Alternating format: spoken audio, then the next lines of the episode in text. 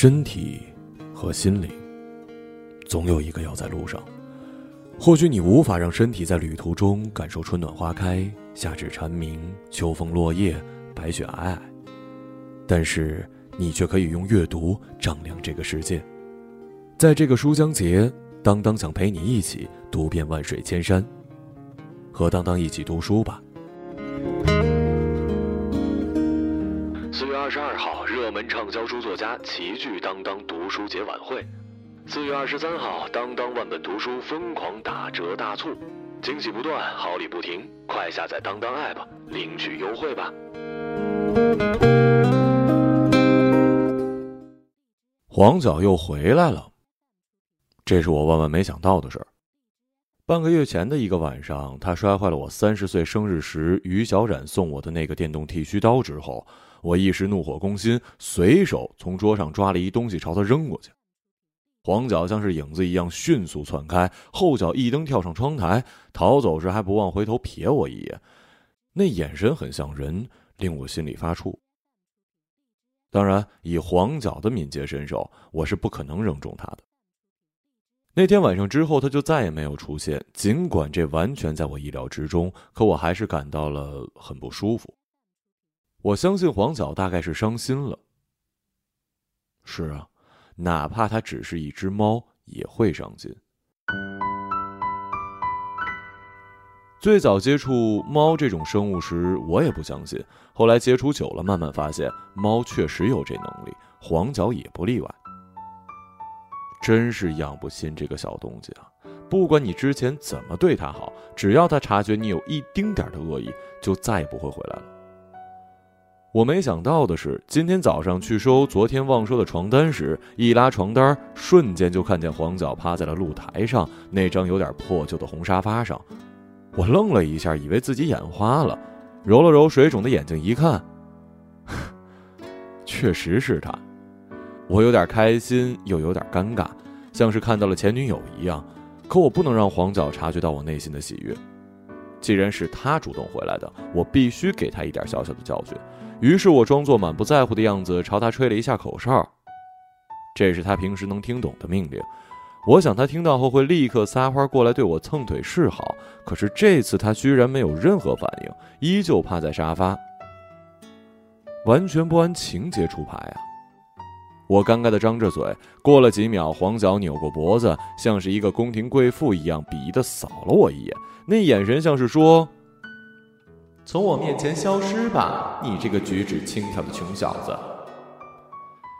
唉，算了，猫不过来，我就过去好了。我放下床单，走过去抱起它。黄脚在我手里扭动一下，我把它翻身一看，发现它右脚踝处拇指大小的伤口，毛皮都掉了，还在渗血呢，看上去应该是被同类的牙齿咬伤的。我一下就心软了，起身把黄角抱进屋，拿消毒水跟创伤药给他清理伤口，看他温顺地趴在猫窝，可从始至终都没有朝我喵一声，更没有丁点向我示好的意思。嗯，这点很像我前女友啊。黄角是一只再普通不过的狸花猫，母的。这个城市的宠物店是不出售狸花猫的，因为太普通了，根本没有人会买的。几个月前，一个下雨的晚上，那时我和于小冉尚未分手。我跟他看完电影回来的时候，看见他趴在门边瑟瑟发抖，浑身的毛都湿哒哒的，耷拉着猫耳朵，喵了几声，向于小冉示好。可他大概没有料到，于小冉是那种很讨厌猫的人，尤其是黄角这样的土猫。黄角在于小冉的面前碰了一鼻子灰，转而向我示好。我会心一笑，弯腰捉起他。于小冉瞪了我一眼。你干嘛？还不快扔了！外面下好大的雨啊！你让他在这过夜吧。他的脸色变坏，扫了我一眼，什么都没说，踩着高跟鞋噔噔的直接走到了卧室。我朝卧室里望了一眼，没想太多，转身把黄角抱进了屋，从阳台上拿了一个纸盒，又往里面垫了一条毛巾，给他当临时的猫窝，开始去厨房捣鼓晚饭。过了半个钟头，我出来喊于小冉过来吃饭，喊了几声他没答。我请卧室里传来了他的声音：“我不饿，你自己吃吧。”好，不吃就不吃，你半夜别吵着说肚子饿啊。我小声嘟囔，转身回厨房拿了一副碗筷，一个人吃了一顿晚饭。吃完抹嘴的时候，他从纸盒里走到了桌子边，仰起头朝我狠狠的喵了几声。我想他大概是饿了。喂点什么好呢？我想了想，转身从冰箱里拿了瓶吃剩的鱼罐头，用叉子戳了一条鱼放在左掌心儿。他望了一眼，伸过头嗅了嗅，紧接着手心里传来了一阵酥痒的感觉。喂饱黄角之后，看他身上脏的不像话，捉着他进浴室，用喷头给他洗了一澡。整个过程很顺利，他没有挣扎，安静的蹲在盆子里享受我给他搓背。洗完，拿了条旧毛巾，把它擦干净，放在纸盒。弄好，我回到客厅，窝在沙发里看了一会儿电视，又胡乱的翻了几下手机，没有半点讯息，翻来覆去的，睡意袭来。我起身把遥控器放在茶几，去浴室冲了一个澡，把自己收拾干净之后，回到卧室，看到于小冉坐在床头，不知在想什么。我没有察觉到他的异样，凑到床上，像只猫一样慢慢的靠近他身边，呼吸急促的问他。想什么呢？他默不作声，我把脸凑过去挨紧他的脸，鼻子里全是他颈部发出的诱惑气息。我喉头滑动，身体开始燥热，在他的头发上轻轻吻一下，手情不自禁的向他的短裙里的大腿摸去。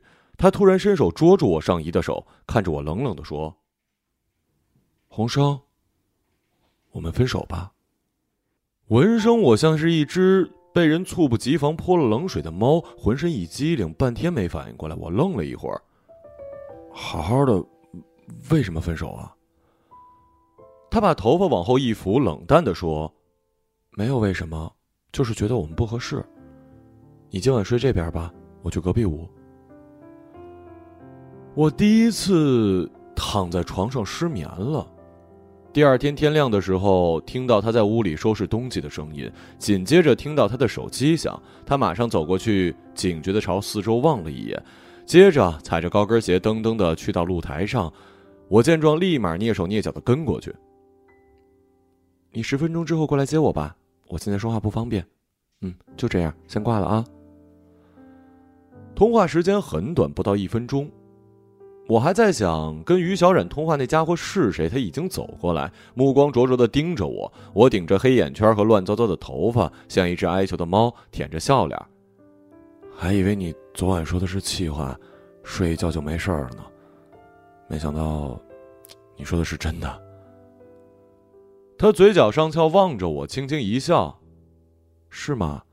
那我再说一次，我们分手吧。”十几分钟之后，楼底下传来了汽车的引擎声。我看着他急匆匆的拖着箱子，哒哒哒的头也不回的在我眼前消失了。结束了吗？两年又三个月的感情，我站在客厅里，感觉后背凉飕飕的。他伸着懒腰，走着猫步，从纸盒里走到我的脚边，绕着我的脚边轻轻的喵了一声。我弯腰抱起他，发现他颈部的毛散乱，有明显的家养痕迹。他毫无戒备的窝在我怀里，俨然是认我做他的新主人了。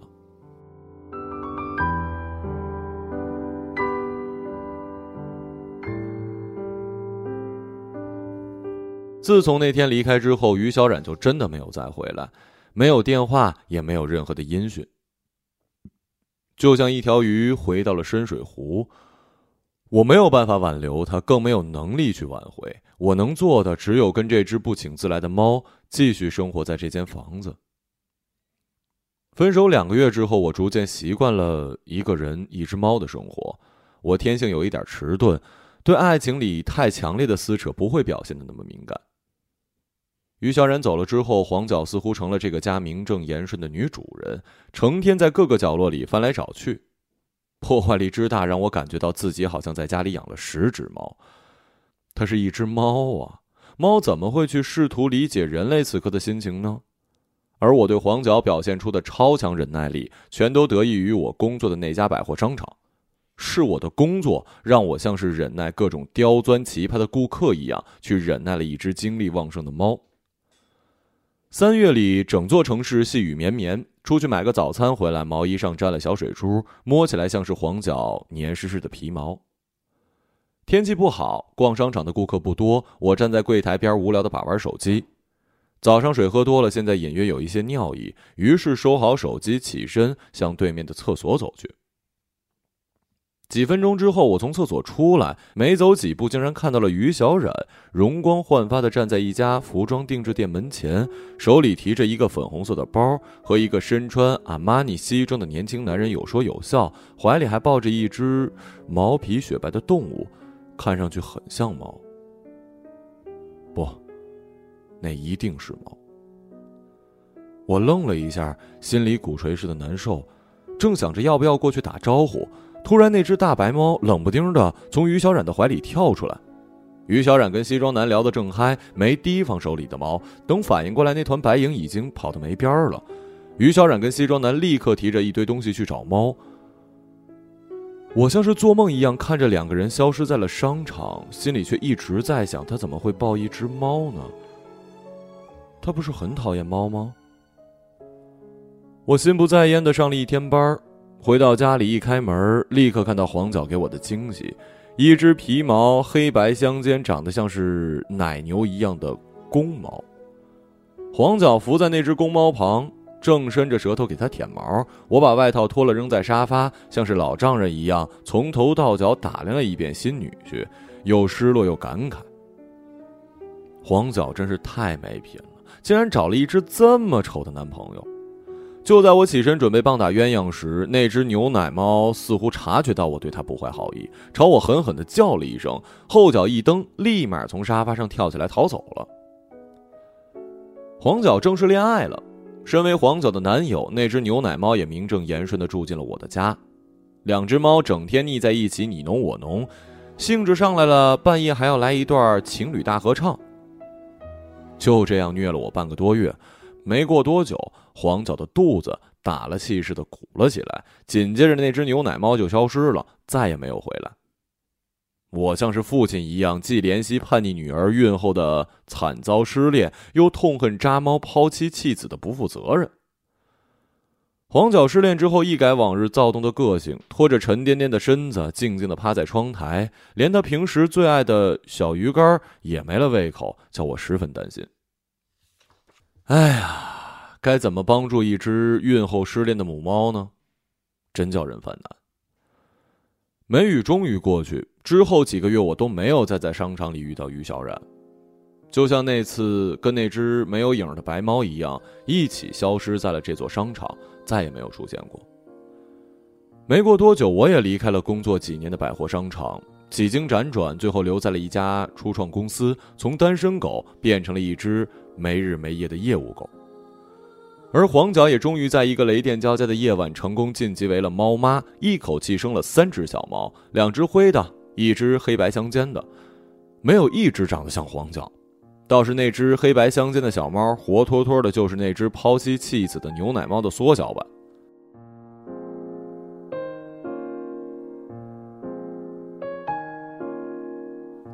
周日下午，我坐在露台。拿着那个被黄角摔坏的电动剃须刀，试图修好，蒙头蒙脑的搞了半个小时，还是以失败告终了。我气急败坏的把那个电动剃须刀摔在地上，砸了一稀巴烂。这下彻底没有复原的可能了。我躺在那张旧沙发，一直躺到几颗寥落的星子在夜色中探头探脑。突然想起几年前同样一个灰蒙蒙的夜，我从这座城市的最南边跑到最北边的车站。把刚来到这座城市的于小冉接到这间房子，两个人一起一住就是两年多。我百无聊赖的想着，露台上风很大，把晾在铁丝上的衬衫吹得滋滋作响。这时忽然听到屋里传来了黄角的嘶叫，我有点吃惊，连忙起身进屋，见黄角站在猫屋，满嘴是血，嘴里叼着那只黑白相间的小猫尸体，扭着头，一脸凶相的望着我。嘿。好家伙！见我进来，黄角迅速一纵跳上窗台，仓皇从半掩的窗户间逃了出去。整整一个礼拜，黄角都没有再出现。我拿喜怒无常的黄脚毫无办法，只能弄了一个奶瓶，装了一些牛奶去喂养那两只可怜的小灰猫。喂完，又在心里盼着黄脚早点回来。一个周末傍晚，我心存侥幸的在小区散步，想看看有没有运气能在这附近看到它。无聊游荡半个小时，正准备上楼，看到几个老人跟小孩围着花坛一角，不知在做什么。我有点好奇，于是走过去问旁边的小男孩：“哎，他们围着看什么呢？”嗯，那里死了一只猫。我心一怔，心里砰砰乱跳。天哪，难道是黄角吗？想到这儿，我连忙走过去拨开人群，终于舒了一口气。死的不是黄角，是黄角的男朋友牛奶猫。难怪这家伙没有再出现，没想到竟然死在了这儿。我走进尸体一看，猫尸很完整，估计是被小区哪个讨厌猫的人给下毒毒死了。有几天了，尸体开始腐烂发臭，应该是被昨天晚上的暴雨从花坛里给冲出来。我从门卫那儿拿了一铲子跟铁簸箕，把牛奶猫的尸体弄到了小区边的一块空地，挖了个坑给埋了。突然想起此刻毫无音讯的黄角，心里叹：小东家。如果有下辈子啊，做一只用情专一的猫吧。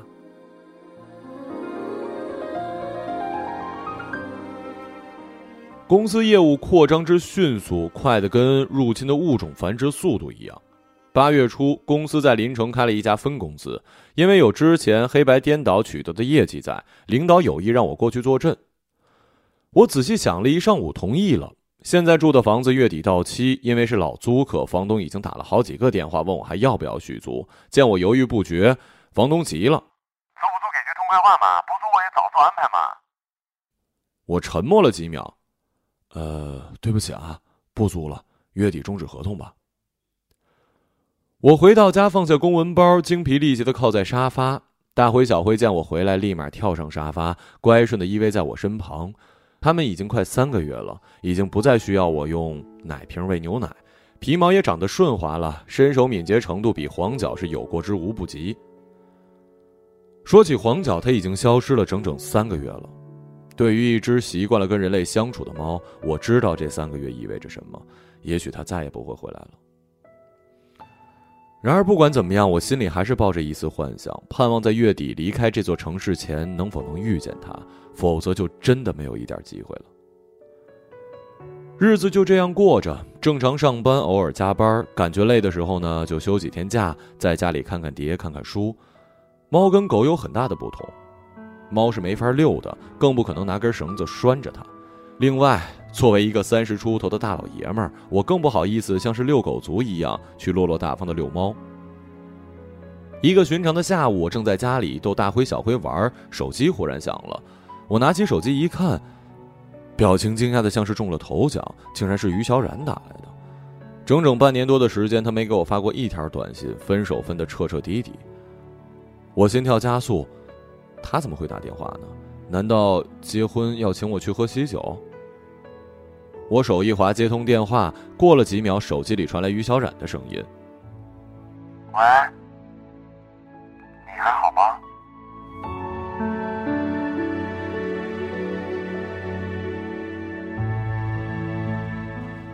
我怔了一下，想了想，啊，挺好的。没事就好。没想到你的电话我还能拨通。啊，是啊，没想到你还记得我电话，我以为你早删了呢。手机里传来一阵稀疏声，接着听到他含着尴尬的笑。怎么会呢？两年多的感情怎么可能说忘就忘啊？我在心里笑，怎么不会啊？我嘴上却说：“是啊，别说是个人了，就算养只猫，养了两年也会有感情的，对吧？”他沉默着没有说话。我换了个口气：“嗯，你有事儿？那次跟你分手是我做的有点过分。过分吗？我不觉得呀。嗯，都是过去的事儿了，别提了。”其实几个月前，我还在荣都百货见过你，你当时手里抱着一只猫，人也容光焕发，很漂亮呢。是吗？我突然有点尴尬。你打电话过来就是为了说这事儿？呃，你现在有女朋友了吗？我愣了一下，问他这话什么意思？是想向我炫耀他那高富帅的男朋友有多优秀、多能干？我要怎么回答？说有还是没有啊？我想了想，轻咳一声，如实说：“哦，没有。”话一出口，我就后悔了。他随即哦了一声，这又是什么意思？是打探成功可以收兵回府了吗？正想着怎么回他才能挽回面子，手机里传来他的声音：“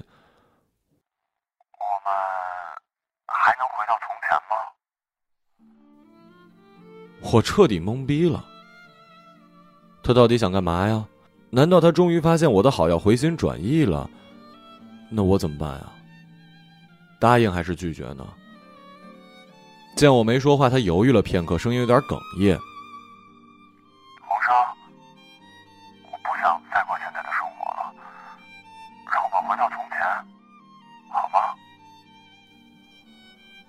我一口气含在喉咙，身体僵硬，心里有点难以名状的难过。过了几分钟，我像是狗血言情剧里的男二号那样回答他说：“还是不了，我一个人也习惯了。”电话那头变得沉默无声，我以为他挂了，看手机显示还在通话中，立马贴到耳边，听到他说：“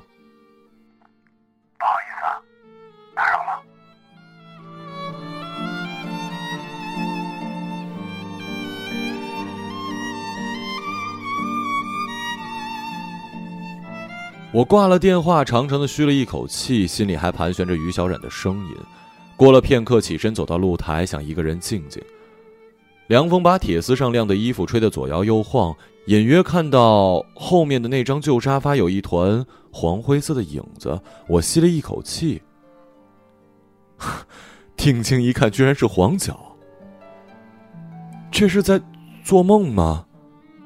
黄角眯着眼趴在旧沙发，听到声音立刻仰着头，睁着双目盯着我，跟早前那个雨夜一样，让人心生涟漪。我站着一动不动，生怕不小心把他吓走，犹豫了一下，轻轻朝他吹了两声熟悉的口哨。过了几秒，他扭着头从沙发上跳下来，慢悠悠地走到我的脚边。我蹲下身子，一把抱起他。三个月没见，他几乎变得瘦骨嶙峋，黄灰色的皮毛杂乱无章。这次他没有挣扎扭动，毛茸茸的脑袋很自然地贴着我的胸。我居然瞬间有点想哭的冲动了。过了一会儿，我抱着黄角进屋，看见大辉、小辉在沙发上溜达。我走过去，把黄角放在沙发，吸了口气，对大辉、小辉说：“小东西，还记得你们妈妈吗？”黄角的眼神里有了一种前所未有的温柔，站在沙发边一动不动。大灰、小灰见到黄角，不仅没有表现出亲昵，反而吓得立刻退到了屋猫里。看到这一幕，我心里一沉，忽然想起了那只被黄角咬死、黑白相间的小猫，那至今是一个未解之谜。八月的一个周末，我想来想去，最后决定去以前工作的那家百货商场逛逛。跟几个月前在那里工作时感觉不同，现在的心情是自由愉悦的。闲逛了一圈，准备去看看工作了两年的那家店，再离开。电梯平稳上升。叮的一声，五楼到了，门徐徐展开。我把手机放进了兜里，随即抬头，心里一震。是他，我的前女友于小冉。